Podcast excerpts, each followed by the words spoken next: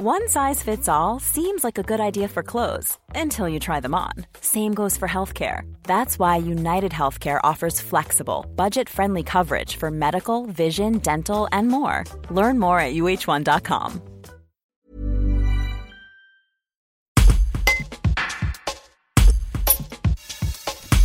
Il y a 70 ans, le 3 juin 1950, Louis Lachenal et Maurice Herzog foulent le sommet de l'Annapurna, le premier 8000 de l'histoire de l'humanité. Le retour des deux hommes mutilés, les pieds gelés, fait d'eux des héros. Mais le premier ne se reconnaît pas dans le récit épique et officiel du second, qui devient un best-seller. Après cinq ans de silence forcé, Lachenal prépare un livre, presque achevé quand une crevasse le happe à l'automne 1955 dans la Vallée Blanche. Si le manuscrit a servi de base au carnet du vertige, biographie que lui a consacré Gérard Herzog, frère de Maurice, manquait la vision personnelle et intime du protagoniste estompé de l'Annapurna. Rappel est ce livre que les éditions Paulsen ont reconstitué illustré de plus de 300 photos, souvent inédites.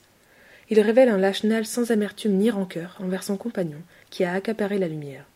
La documentaliste Catherine Cueno explique combien les souffrances vécues sur le géant himalayen les avaient unis. Un reportage d'Antoine Chandelier. Alors, en fait, Maurice Herzog, son livre Annapurna Premier 8000, qui est paru tout de suite après le, leur retour, était le livre officiel. C'est un excellent livre d'ailleurs. C'était le récit officiel que toute l'équipe racontait, puisque les autres euh, n'avaient pas le droit de publier quelque chose avant cinq ans après le retour. Donc, Herzog a écrit le récit officiel. Ensuite, euh, après la mort de Lachenal, le frère de, de Maurice, Gérard Herzog, a écrit Les carnets du vertige de Louis Lachenal, c'est-à-dire qu'il a repris des textes qu'ils avaient retrouvés, oui, mais il les a transformés avec son regard à lui, à partir de témoignages de, de la jeunesse de Lachenal aussi, beaucoup de choses sur sa jeunesse, mais c'était un résumé, en fait un beau résumé, mais un résumé. Les carnets de l'Annapurna de Lachenal sont écrits au jour le jour, sur place, depuis le début, depuis le premier jour de l'expédition jusqu'au dernier jour de l'expédition. Et donc c'est un journal, c'est pas quelque chose d'arrangé. Il, raconte tout ce qu'il ressent au fur et à mesure de la marche d'approche, ensuite du, sommet, puis de la redescente, et de, la souffrance, etc. sur un, un carnet euh, authentique. Donc il n'y a pas on n'a pas changé une ligne et lui, il avait sa vision à lui, intime, euh, de ses compagnons et de ce qu'il ressentait pendant euh, toute cette aventure. Plus authentique que quelqu'un qui raconte après ce qui s'est passé. Il voulait pas spécialement, enfin, de mon point de vue, revenir absolument sur ce moment parce que pour lui, euh, c'était aussi important de rechercher la montagne, euh, de la trouver, de, de, de, monter, de grimper, de réussir. C'est vrai que Maurice Herzog et lui n'avaient pas du tout la même perception une fois qu'ils étaient arrivés euh, presque au sommet. Euh, Lachenal sentait qu'il gelait et, il l'a dit, il l'a écrit, il voulait pas geler. Tandis que Maurice Herzog était porté par, par l'aspiration nationale française de, de se dire il faut y aller, peu importe, quoi qu'il en coûte. En dehors de ce qui a pu les opposer par rapport à la célébrité ou qu'ils ont eu chacun ensuite. C'est vrai que Herzog était toujours dans la lumière et il est devenu un homme politique, il est devenu euh, maire de Chamonix pendant des décennies et Lachenal, lui, ne pouvait pas redevenir guide comme il était avant. Donc, il ne pouvait pas raconter vraiment ce qui, ce qu'il avait ressenti.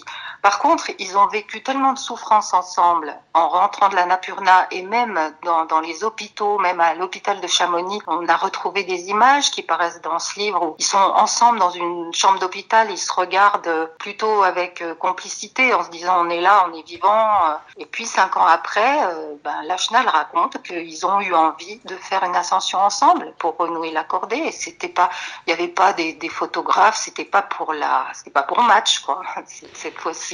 C'était pour eux. Il y a énormément de photos de Lachenal qu'on n'avait jamais vues, qui ont été retrouvées par la FFME. Lachenal quand, il écrit son journal, d'ailleurs, et Charlie Buffet l'avait tout de suite remarqué, euh, il, dit souvent dans son carnet euh, j'ai pris une photo de ci, j'ai pris une photo de ça, et du coup on s'est mis à chercher et euh, on a retrouvé des, négatifs noirs et blancs.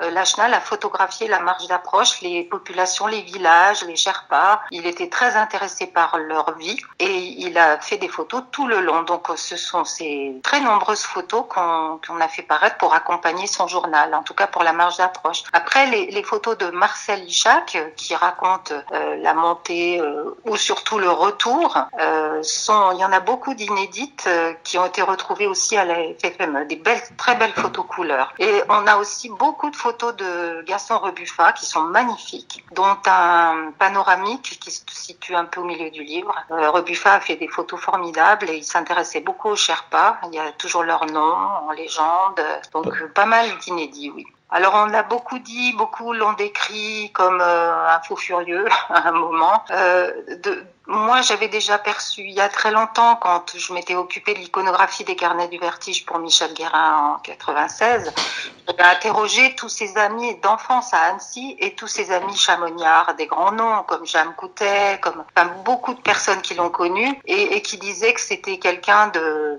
très vif, euh, de très spontané, de un peu un peu narquois, d'amusant et, et plein de vie, quoi.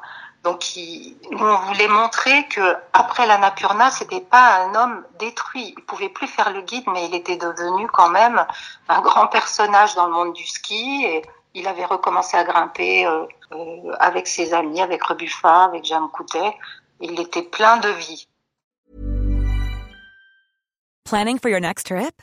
Elevate your travel style with Quince. Quince has all the jet-setting essentials you'll want for your next getaway, like European linen premium luggage options, buttery soft Italian leather bags, and so much more. And is all priced at 50 to 80% less than similar brands. Plus, Quince only works with factories that use safe and ethical manufacturing practices.